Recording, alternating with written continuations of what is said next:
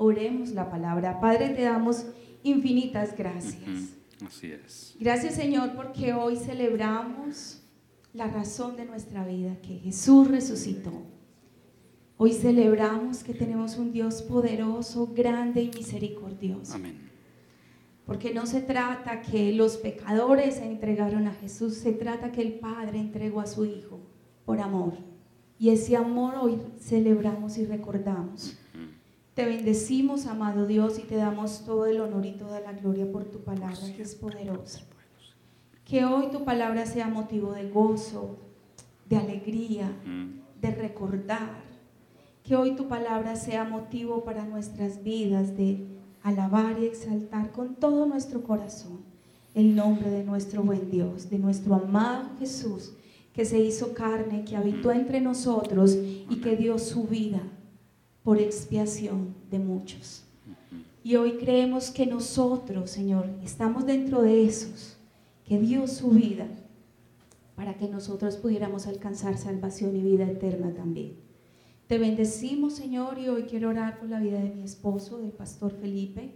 Bendice su vida, ayúdalo, dale claridad en la exposición de tu palabra. Que tu palabra, como está escrito, que corra en este lugar como un río y sea glorificada y cumpla el propósito para el cual ha sido enviada. Así es. En Cristo Jesús. Amén. Y amén. Tome su lugar, mi hermano, el pastor Felipe, con nosotros. Bendiciones. Gracias, esposa.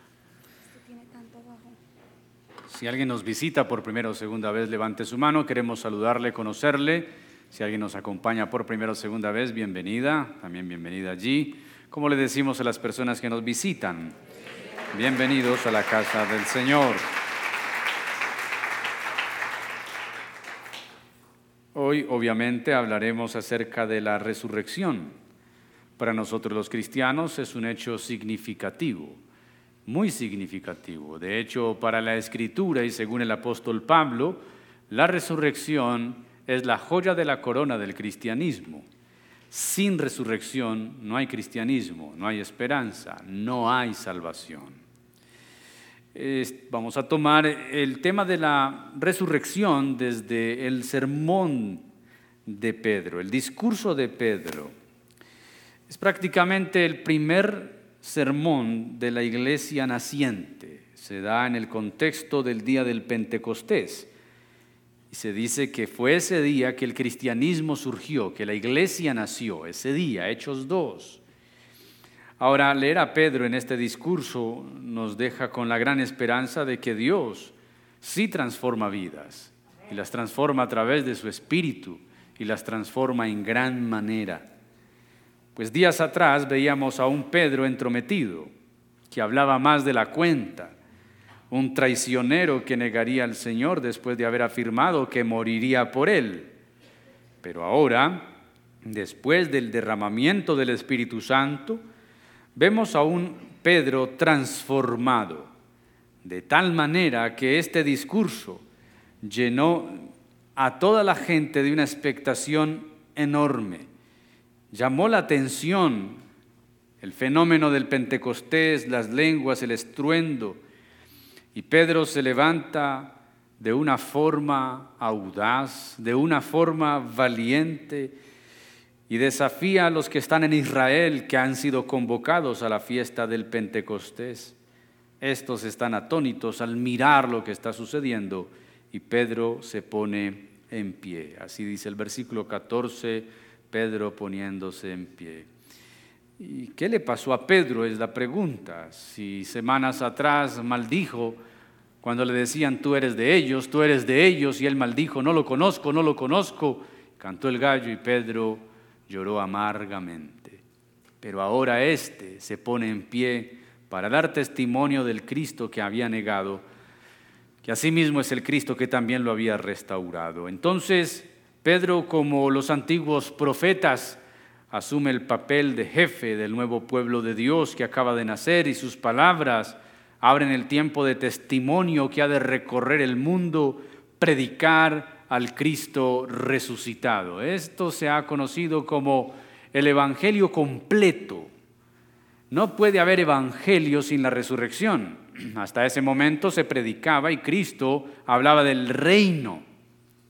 Pero el Evangelio completo es Cristo nacido, Cristo el que vive y camina, el que extiende el reino, habla del reino de los cielos, el Cristo crucificado, el Cristo resucitado. Ese será el Evangelio que se predicará desde ese día hasta el día de hoy. El mensaje de Pedro es un mensaje de denuncia, pero también de esperanza. Y le dice al auditorio que creemos que pueden ser más de cinco mil personas las que están reunidas, de las cuales tres mil se añadirán a la iglesia ese día. Les dice que se está cumpliendo lo que los profetas anunciaron para el final de los tiempos. Si usted nota el versículo 17 dice, en los postreros días dice el Señor. Así que lo que Pedro interpreta por el Espíritu Santo es que lo que los profetas dijeron se está cumpliendo ese día, el final de los tiempos. Y esto nos da pie para recordar que el término final de los tiempos son todos los tiempos desde la primera hasta la segunda venida de Cristo. Imagínense, solo Jesús hace 50 días había muerto, hace 10 días había sido ascendido y ya Pedro está diciendo, estos son los últimos días. Derramaré de mi espíritu sobre todos, sus hijos e hijas profetizarán, sus jóvenes verán visiones, sus ancianos soñarán sueños, dice el versículo 17 y todo el que invocar el nombre del Señor será salvo, dice el versículo 21. A continuación, al que ha abierto las puertas a la presencia y el poder del Espíritu, va a presentar a Jesús de Nazaret, el cual, como dice Pedro al finalizar el texto que hemos leído, Dios le ha hecho Señor y Cristo. Pero ¿qué contiene el discurso de Pedro que lo hace la primicia de los demás discursos del Evangelio sobre Jesús, su vida, muerte y resurrección? Veamos entonces eso. Versículo 22. Lo primero que hace Pedro es hablarnos de la vida de Jesús. Versículo 22 dice, varones israelitas, oíd estas palabras. Jesús Nazareno. ¿Jesús qué? Varón aprobado por Dios entre vosotros con las maravillas, prodigios y señales que Dios hizo entre vosotros por medio de él, como vosotros mismos sabéis. Lo primero que hace Pedro es hablar de Jesús, de su procedencia, nazareno, Jesús de Nazaret.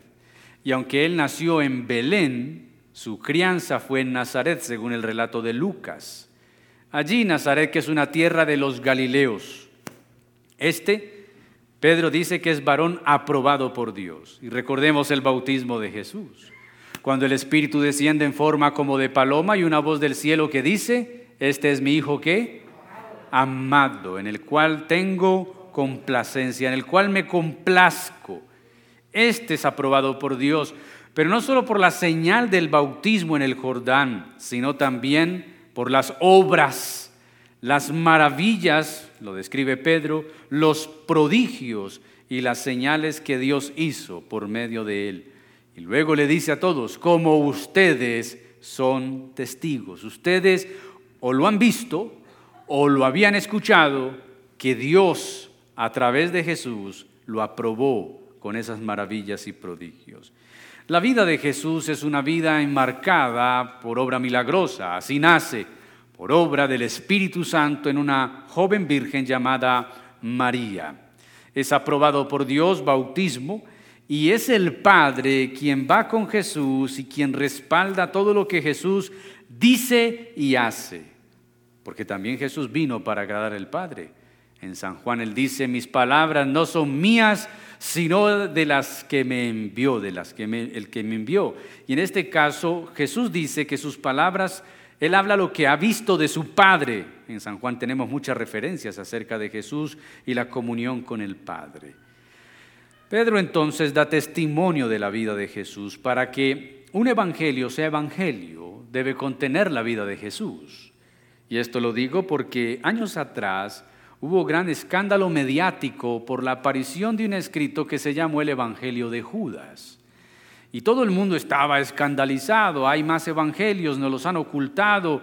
Y entonces, no sé si recuerda el tema del evangelio de Judas, que a todo mundo, a mucha gente puso a hablar y a decir que la Biblia estaba incompleta, que estaba manipulada, que nos estaban guardando libros y todo lo demás. Pero realmente eso no era ni un evangelio ni fue escrito por Judas, era un escrito del siglo segundo aproximadamente de una secta llamada los cainitas. La iglesia primitiva del primer siglo aprendió a clasificar y a poder discernir qué era un escrito válido, qué era un evangelio, por ejemplo. ¿Qué era un evangelio? La iglesia primitiva, la iglesia del primer siglo dice, un evangelio es todo escrito que contenga la vida, el ministerio, la muerte y la resurrección de Jesús. Y esos escritos deben estar avalados por los evangelios orales que ya nos transmitieron los apóstoles. Muchos evangelios circularon en los primeros siglos. El evangelio de Tomás, por ejemplo, que por estos días de películas de Semana Santa hay una película que se basa en el evangelio de Tomás. Y ese evangelio, que es un pseudoepígrafo, que no es evangelio, no es inspirado, enseña que Jesús de niño hacía palomitas de barro, las soplaba y ellas se echaban a volar o que Jesús de niño le tiró una piedra a otro niño, ese niño casi muere y Jesús, siendo niño, lo resucita. Esos eh, acontecimientos los narra un evangelio llamado el Evangelio de Tomás, que no es evangelio. No fue reconocido como inspirado. Todo evangelio debe contener la vida de Jesús. Y la vida de Jesús es una vida sin igual, íntegra, una vida transparente, una vida como dice Pedro, aprobada por Dios. Cristo, la manifestación física, tangible de quién es Dios. Después de Pedro hablar acerca de la vida de Jesús en este versículo, en el versículo 23 va a hablar de su muerte. Mira lo que dice el versículo 23. A este, entregado por el determinado consejo y anticipado conocimiento de Dios, prendisteis y matasteis por mano de inicuos crucificándole. Y es muy interesante lo que Pedro está diciendo, que la muerte de Jesús no fue un complot romano judío, que la muerte de Jesús no fue una venganza de los escribas y fariseos y sacerdotes, que aunque ellos son instrumentos que Dios usa, realmente el sacrificio de Jesús ya estaba anticipado por el conocimiento de Dios. Quiere decir, Dios había determinado que su hijo muriera así, que esto ocurriera con él. Obviamente, Judas, por ejemplo, el evangelio que llamaban de Judas, para terminar esta, este, este paréntesis, el evangelio de Judas, los gnósticos dicen que el alma es pura y el cuerpo es su cárcel. Por lo tanto, para que el alma sea libre hay que librarse de la cárcel del cuerpo. Por lo tanto, según ese evangelio, que no es evangelio ni escrito por Judas, trata de que Judas hizo un trato con Jesús, o más bien un trato Jesús con Judas, al decirle, Judas, necesito que me libres de este cuerpo. Un trato secreto, necesito que me traiciones, yo necesito morir para que mi alma esté libre. Obviamente no fue así y no es lo que creemos. La carne no es la prisión del alma. Nuestra redención fue, como dice la Biblia, espíritu, alma y cuerpo. Pero entonces, lo que encontramos en el versículo 23 es que Pedro dice que por el determinado consejo de Dios, su designio soberano, fue que Cristo fuera entregado a mano de los judíos, entregado a los romanos, y ellos, los romanos, lo crucificaran. Pedro está diciendo, su muerte no fue un accidente, no fue un complot, ustedes sí son responsables, ustedes sí son culpables, pero esto estaba bajo el control soberano de Dios. Y esto debe a nosotros inspirarnos a confiar. Toda nuestra vida está bajo el control absoluto de Dios. Todas las circunstancias, aunque parezcan adversas, todas las situaciones, aunque parecen contradictorias, a lo que oramos, esperamos o pedimos, todas están bajo el dominio predeterminado de quién? De Dios. Porque hay algo que Dios tiene hasta el día de hoy y lo tendrá siempre en su naturaleza que se llama soberanía. ¿Cómo se llama? Soberanía implica que Dios sabe lo que hace, lo hace de su propósito, de su voluntad, con quien quiere, donde quiere, a quien quiere. Pero el versículo 24 al 32, Pedro ahora va a hablar de la resurrección. Entonces hablamos de su vida, habla de su muerte y habla ahora de su resurrección. Vamos al versículo 24 en adelante. Lo que dice Pedro es que Dios le levantó, estoy hablando de Jesús, de entre los muertos. Y utiliza el término suelto los dolores. ¿Suel qué?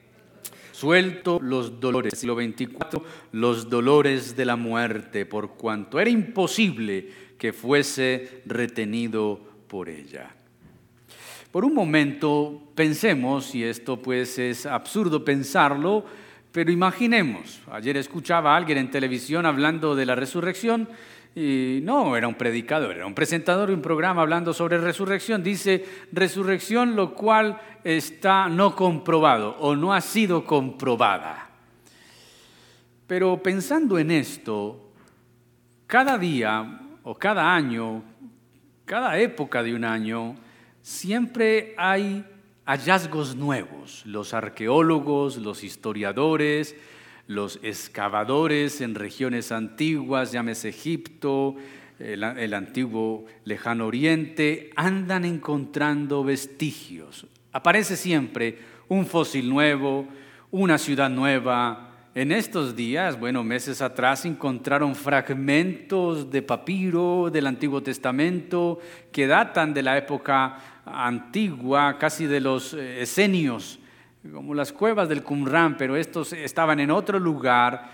Y cada vez hay hallazgos y hallazgos y hallazgos. Han encontrado tumbas egipcias con faraones y sus familias y todo lo demás. Pero cuando hablamos de la resurrección, estamos hablando de un hecho que ha sido comprobado y probado eh, de forma inversa por no hallar el cuerpo. Quiere decir, tenemos el testimonio bíblico de que Jesús resucitó. Supongamos que es un complot, supongamos que todos los discípulos se han puesto de acuerdo y todos los cristianos, seguidores de Jesús de ese siglo y de ese momento se pusieron de acuerdo, todos vamos a decir que Jesús resucitó, pero realmente hemos escondido el cadáver porque Él murió. Eso sí lo testifican los romanos, eso lo testifica la historia. Existió, existió. Hasta los, eh, los mismos musulmanes y los mismos judíos saben que un personaje llamado Jesús de Nazaret existió. Que murió también lo testifican los romanos, pueblo pagano. Entonces supongamos que la resurrección es un complot, que todos los discípulos se pusieron de acuerdo para decir resucitó. La pregunta que sigue es, listo, nos pusimos de acuerdo. ¿Qué sigue? ¿Qué hacemos con el cadáver? ¿Qué hacemos con el cuerpo? ¿Qué hacemos entonces con él? Y la pregunta es, no había forma ni manera de hacer desaparecer un cuerpo de tal forma que hasta el día de hoy se pueden hallar fósiles de dinosaurios que datan de cientos de miles de años, dicen algunos, o vestigios de ciudades más antiguas que de la época de Jesús y su cuerpo no se encuentra. Entonces, nos quedan sino dos opciones. O creer que es un complot y que todos hemos sido engañados más de dos mil años, todos, sin excepción. O simplemente creer que Él resucitó y que está sentado a la diestra del Padre. Lo del complot descartado totalmente. Como dice Josh McDowell en su libro Más que un carpintero, dice, si es un complot, sería un asunto ilógico e irreal, inclusive absurdo. ¿Quién estaría dispuesto a dar la vida por una mentira? Esteban dio la vida por una mentira. Todos los discípulos, Pedro fue crucificado cabeza abajo y él sería el artífice de la mentira de desaparecer el cuerpo. Pablo fue decapitado por Roma. Jacobo, hermano de Jesús, el llamado Santiago, fue arrojado desde una altura del templo en Jerusalén y apaleado abajo, rematado abajo. Otros fueron apedreados, otros fueron desterrados. Entonces John McDowell dice, El asunto del complot es, es, un asunto desechado. Nadie moriría por una mentira. Y hasta el día de hoy nadie se atrevería a morir por una mentira. Así que descartada esa, nos queda solo una opción. Creer que Él se levantó de entre los muertos y está sentado en el cielo a la diestra de Dios. Y ahora Pedro da testimonio de esto y nadie le va a refutar. Nadie le va a decir esto no es cierto. Antes bien, la multitud después de que escuchan el sermón van a decir, ¿y qué haremos? ¿Qué haremos entonces, hermano? Pero nótese lo que habla de la resurrección. Se levantó de entre los muertos, suelto los dolores de la muerte, pues era imposible que fuese retenido por ella. Y es que la muerte no podría retener a Jesús. La muerte hasta ese momento era la señora y dueña de la humanidad. La muerte tenía la última palabra, aún para los judíos. Los judíos antes de Jesús veían la muerte como el fin de todo. Llegará la muerte, decía el salmista, te alabarán los muertos, te alabarán en el Sión, te alabarán en el, en el Seol peor, perdón, levantarán su voz, cantarán a ti. Así que la muerte para ellos era toda una incógnita, para ellos era casi el fin y hasta ese momento la muerte tenía la última palabra. La traducción para suelto los dolores generalmente es una palabra para hablar de los dolores de parto. Así que la resurrección de Cristo es asemejada a un nacimiento eh, de la muerte a la vida. Los sufrimientos relacionados con todo este proceso fueron intensos, pero temporales. Entonces, ¿por qué debe haber resurrección? Lo primero es porque el carácter de Dios demanda la resurrección. Jesús había muerto, el inocente por los pecadores, el Cordero de Dios. Dios había de levantarle como prueba de su completa satisfacción con la obra redentora de Cristo. Al levantarlo de la muerte, recordemos que en la cruz Jesús está cumpliendo todos los requisitos para salvar al mundo. Toda la ira del Padre viene sobre Jesús en la cruz y ahí muere cargando todos nuestros pecados. La resurrección es una prueba de que Dios había aceptado el sacrificio de Cristo Redentor y ahora esa obra estaba finalizada. Resucitarle hacía parte del carácter de Dios. Ese carácter que demandaba justicia, esa ira que Jesús absorbió y ahora la resurrección dice la obra está completa. Pero también el apóstol Pedro pone en evidencia de que la resurrección era necesaria para que se cumpliesen las profecías. Versículo 25.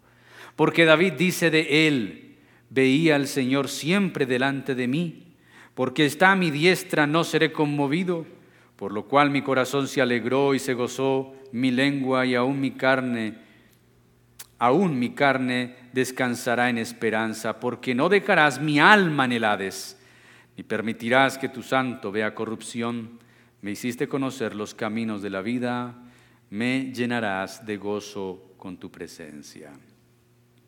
Y lo que hace Pedro es mencionar entonces un texto de David. Lo que encontramos es que aquí hay la mención de un salmo, un salmo que se cumple exactamente en la vida y en la obra de nuestro Señor, el Salmo 16. ¿Y por qué David habla de esto? Bueno, recordemos que el viernes hablamos, del Salmo 22 como un salmo mesiánico que anunciaba la muerte y el sufrimiento de Jesús. Pero también este salmo, el 16, anuncia cómo el Señor le levantaría de entre los muertos. El término Hades que aparece es una traducción en el griego. Hades y Seol es lo mismo. Seol para el hebreo, lugar de los muertos. Hades para griego, lugar de los muertos. Pero David no está hablando de sí mismo, no permitirás que tu santo vea corrupción. Es un salmo mesiánico, David está hablando del Mesías. Por eso el versículo 29 lo que hace Pedro es clarificar, varones hermanos, puede decir eh, libremente del patriarca David. Murió, fue sepultado y su sepulcro podemos ir a visitarlo. Su sepulcro está con nosotros, vamos allá. Así que David no escribió esto de sí mismo. David no está diciendo que no era él el que no vería corrupción. David estaba hablando de quién? Del Mesías. Está hablando del el Hijo de Dios. Y podemos decir lo mismo, no solo de David, podemos decir lo mismo de muchos patriarcas y de muchos líderes religiosos, de muchas personas significativas en el mundo y en la historia, que han hecho y han dicho cosas muy importantes en la existencia de la humanidad, pero podemos ir a visitar sus sepulcros. Entonces los musulmanes van a la Meca, donde se supone que están los restos de Mahoma. Los judíos no han podido encontrar, y quizá Dios no quiso que encontraran, el cadáver de Moisés. Recordemos que Moisés fue escondido por Dios. La causa, dicen algunos, los hebreos acaban de salir de Egipto. Ellos han aprendido la momificación y han aprendido la adoración a los líderes. Así que lo que Dios hace es impedir que los hebreos caigan en idolatría y más bien oculta el cadáver de Moisés para que no sea hallado. Pero Moisés murió, Abraham murió, los patriarcas murieron.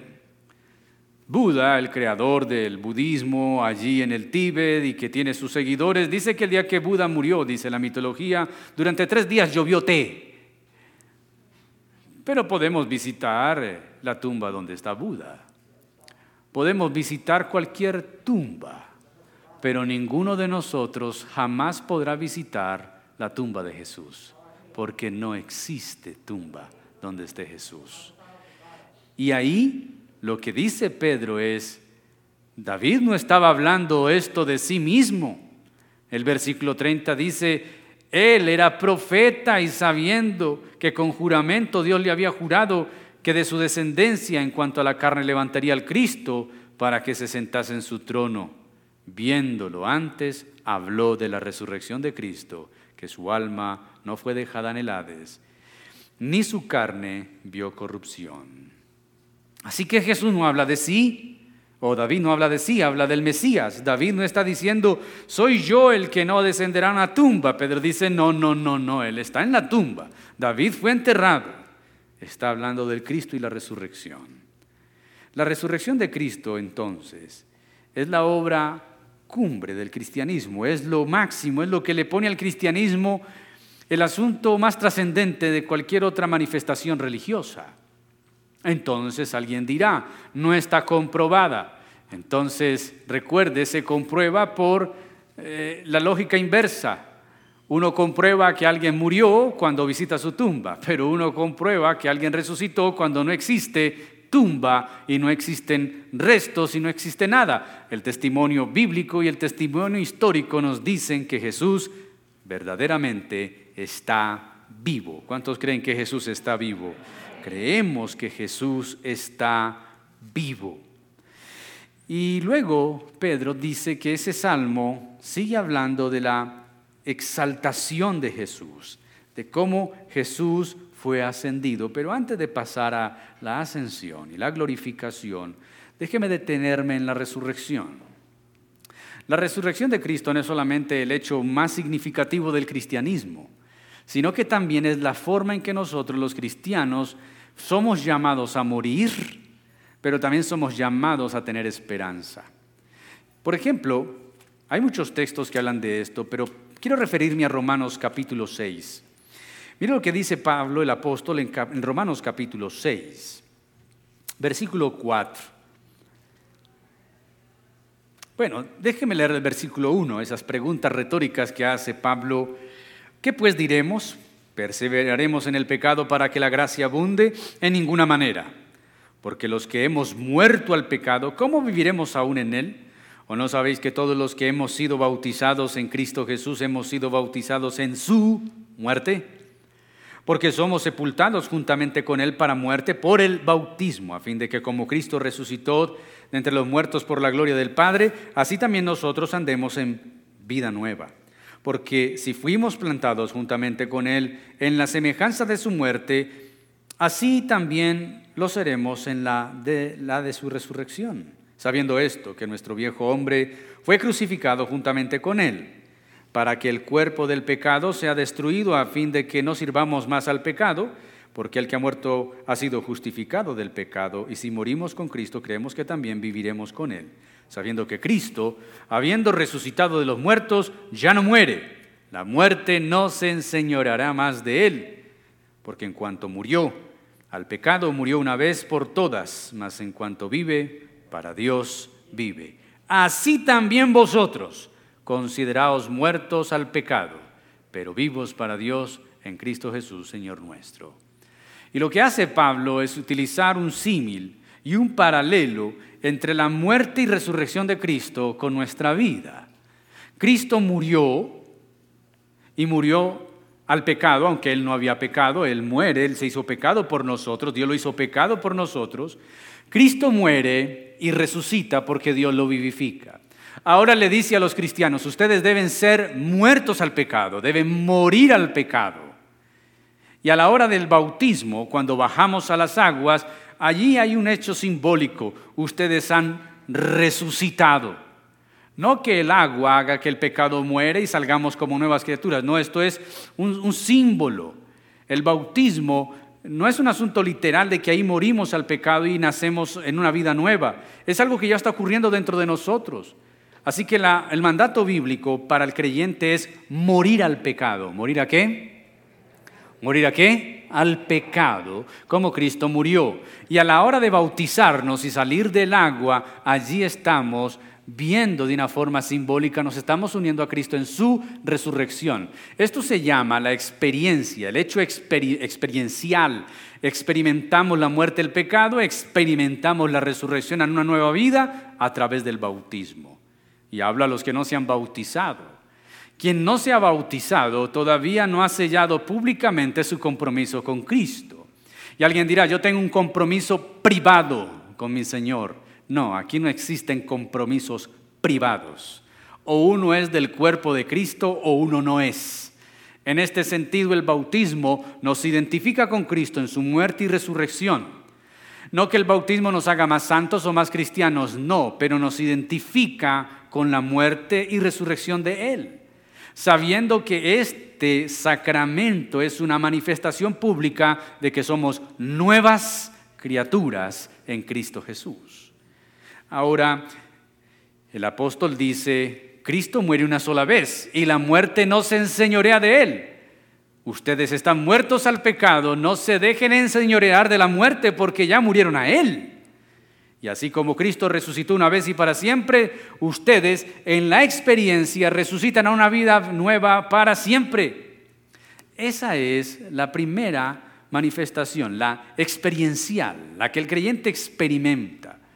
Pero obviamente también hay una resurrección escatológica, que es la que Pablo habla en 1 Corintios capítulo 15, cuando dice que Cristo resucitará a los muertos. En este sentido es escatológico, es futuro. En Tesalonicenses, primera carta, el apóstol Pablo dice que cuando Cristo venga, los muertos en Cristo resucitarán primero. Así que en nosotros habrán dos resurrecciones. Una, la experiencial, cuando qué? Nos bautizamos y hemos hecho una manifestación pública de haber nacido de nuevo. Y la segunda, todos la vamos a experimentar, unos para vida eterna y otros para confusión perpetua, es la escatológica. Cuando en cuerpos glorificados, según 1 Corintios 15, resucitemos para estar delante del juicio de Dios y unos irán a salvación y otros irán a dónde? A condenación. Así que la resurrección de Cristo es un hecho que nosotros podemos experimentar cuando nacemos de nuevo pero también es un hecho que nosotros experimentaremos en un futuro cuando Cristo venga. Y entonces los muertos en Cristo resucitarán qué? Primero. Así que la vida de Cristo, la muerte de Cristo, la resurrección de Cristo en el sermón de Pedro. Pero el versículo 33 nos habla de la ascensión de Cristo, la exaltación de Cristo. Volvamos a Hechos, capítulo 2, en este caso leamos el versículo 33.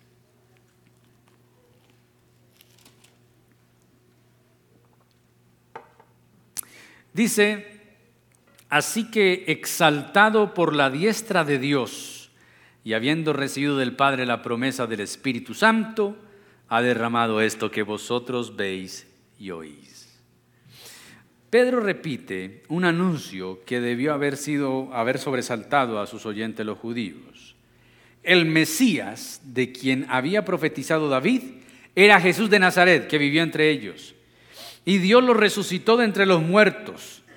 cosa que los apóstoles podían dar testimonio de ello porque fueron testigos oculares de la resurrección, porque lo vieron resucitado, dice Lucas escribiendo en Hechos capítulo 1 que durante 40 días Jesús se les presentó con pruebas indubitables de que Él era el Cristo. ¿Por qué tuvo que presentarse 40 días con ellos antes de ascender? Porque ellos no creían. ¿Cómo que tú eres Jesús, el que caminó con nosotros? ¿Cómo si te vimos morir? ¿Cómo puede ser posible? Soy yo, tóqueme, soy yo, mire, un espíritu no tiene cuerpo como el que yo tengo, soy yo, mírenme, mírenme. Y les dio mandamientos, dice Lucas, antes de ascender a los cielos. Les dio mandamientos. Ahora, los discípulos fueron testigos oculares y después de la resurrección Jesús fue exaltado a la diestra de Dios. Dice Hechos capítulo 1 que ellos pusieron su mirada en el cielo mientras Jesús era llevado en una nube. Pero antes de que Jesús fuera exaltado, en el Evangelio de San Juan, Jesús ya les había dicho, les conviene que yo me vaya, porque si no me fuere, el consolador, el Espíritu de verdad, no sería enviado. Mas si me, me fuere, os lo enviaré. Y esto es lo que está Pedro diciendo, que Jesús fue resucitado, fue exaltado a la diestra de Dios y ahora el Espíritu Santo ha descendido, enviado por Jesús, como lo había prometido, enviado del Padre. Esa era la explicación de lo que está sucediendo en Jerusalén ese día. ¿Saben qué está ocurriendo? La profecía cumplida. El Mesías vino, murió, resucitó y cuando fue exaltado prometió que el Espíritu Santo sería derramado y ahora se está cumpliendo entre nosotros. Y desde ese día hasta el día de hoy, los cielos están abiertos sobre la tierra. Desde el día en que Cristo subió, el cielo está qué? ¿Recuerdan lo que dijo Esteban de rodillas antes de morir? ¿Veo los cielos qué? ¿Se han cerrado los cielos? No se han cerrado. Y cuando usted y yo oramos, Juan dice que el cielo, él vio unas copas de oro llenas de incienso, que son las oraciones de los santos. Cuando usted y yo oramos, el cielo está receptivo porque el cielo no se ha cerrado. Ese mismo cielo que se abrió para recibir a Cristo, ese mismo cielo continuará abierto hasta que Cristo descienda de allí para tomar a la iglesia. Mis queridos, finalizamos entonces cuando Pedro habla de la glorificación, versículos 34 al 36, porque David no subió al cielo. ¿Quién no subió al cielo? Ni David ni María.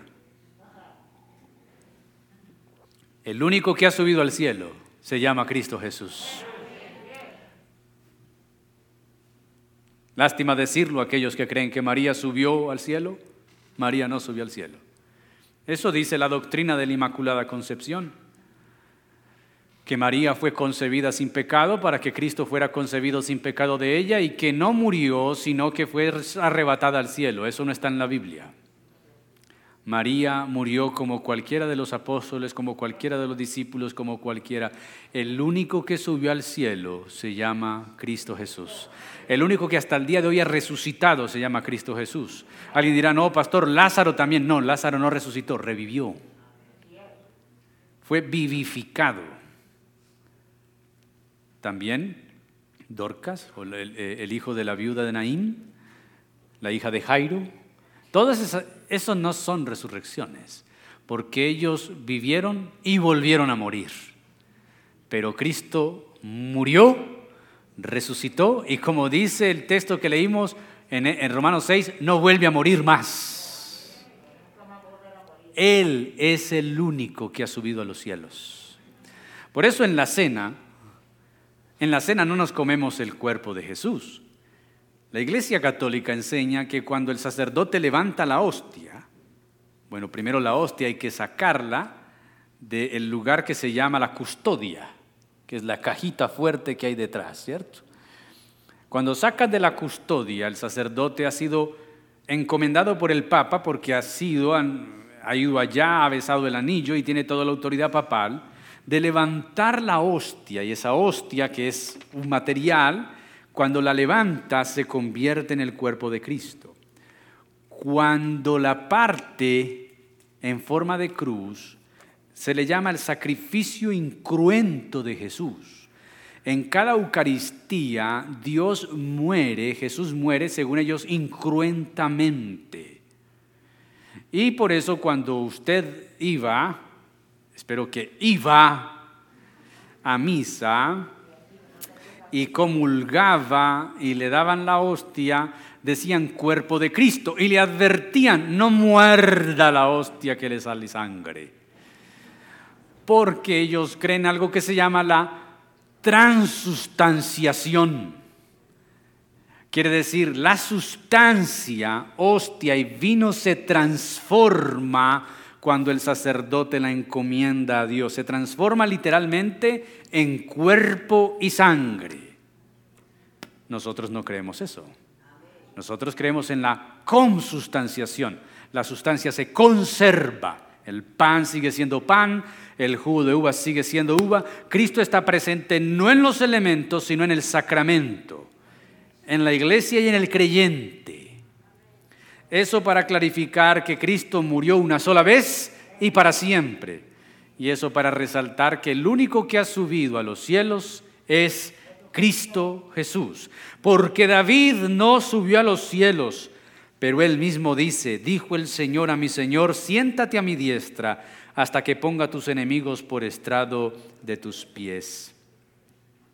Ahora Pedro repite un anuncio que debió entonces, y fue repetido por muchos, inclusive por Jesús, el texto más mencionado en el Nuevo Testamento. El texto del Antiguo Testamento más mencionado del Nuevo es el Salmo 110. Dijo el Señor a mi Señor, siéntate a mi diestra hasta que pongas los enemigos, tus enemigos por estrado de tus pies. David había predicho esto también de la exaltación del Mesías, claro. No estaba refiriéndose a sí mismo, estaba citando al Señor, a Dios Padre, dirigiéndose a su Hijo, el Mesías. Siéntate a mi diestra hasta que ponga tus enemigos por estrado de tus pies.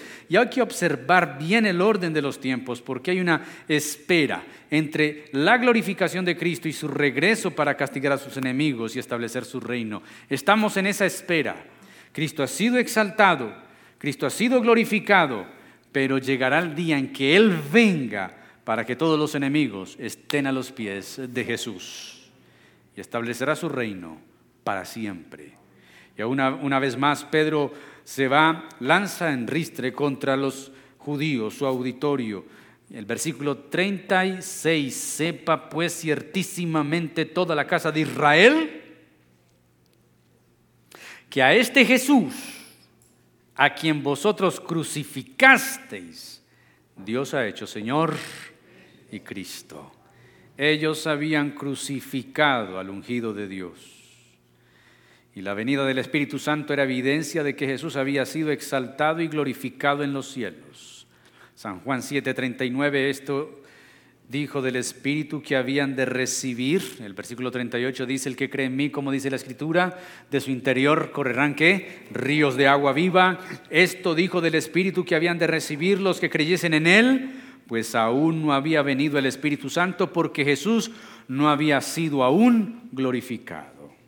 Pero ya estando a la diestra de Dios, ya estando glorificado, el Espíritu Santo fue derramado. ¿Y qué si Jesús no hubiese resucitado? Pablo el apóstol diría, vana sería nuestra fe, vana sería nuestra predicación, no tendríamos esperanza y aún estaríamos muertos en nuestros delitos y pecados. Tomás tuvo una crisis de fe. Recordamos a Tomás, hasta que no metiere mis dedos y mi mano no creeré. La crisis de fe que sufrió Tomás, y lo dijimos una vez, es que él vio morir su vida, su esperanza la vio colgada en una cruz. Y cuando hablamos de la crisis de fe y tomamos el ejemplo de Tomás Tomás estaba dispuesto a dar su vida por Jesús, pero vio a Jesús colgado en una cruz, entonces su esperanza cayó. Y pusimos entonces un ejemplo aquella vez que hablamos de crisis de fe. Podemos comprender a Tomás Porque si el día de mañana los diarios del mundo, la prensa mundial anunciara que encontraron los restos de Jesús, el mundo llegaría a su fin. Pero sabemos que eso no ocurrirá, pues Él venció la muerte. La muerte no lo pudo retener. Esa fue la muerte de la muerte. Cuando Jesús resucita, la muerte ya no tiene la palabra final. Por eso la muerte para el creyente ya no es el fin de los días, es el, em, es el empezar una eternidad gloriosa. La muerte para el creyente es un marco de oro por el cual se cruza para gozar con su Señor para siempre. Pablo lo sabía y por eso dijo, para mí el vivir es Cristo y el morir es ganancia. Pablo estaba absolutamente seguro que si moría estaría presente con Cristo. Entonces la muerte no lo pudo retener, está sentado a la diestra del Padre y volverá de nuevo en gloria y en majestad. Hechos capítulo 1, versículos 10 y 11, con esto termino.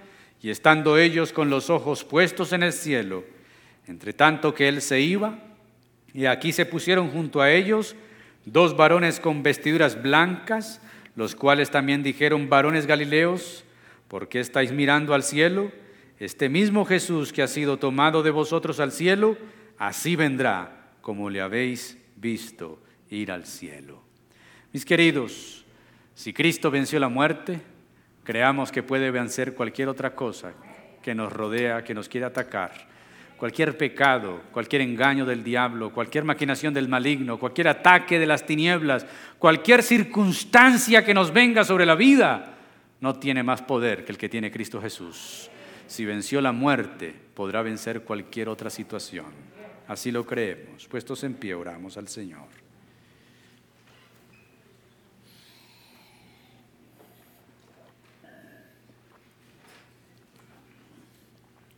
Te damos gracias esta mañana. Te damos gracias, Señor, porque tu muerte nos da vida y esperanza. Gracias, Señor, por tu sacrificio en la cruz. Nosotros tenemos entrada libre a tu reino, a tu trono.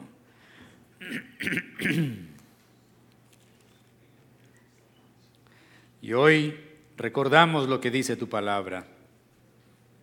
Puesto los ojos en Jesús, el autor y consumador de la fe,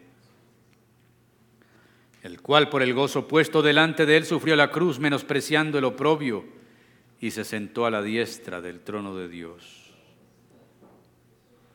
Gracias, porque la muerte no tuvo poder sobre ti y la venciste ¿Dónde está, oh muerte, tu aguijón? ¿Y dónde, oh sepulcro, tu victoria? Sorbida es la muerte en victoria.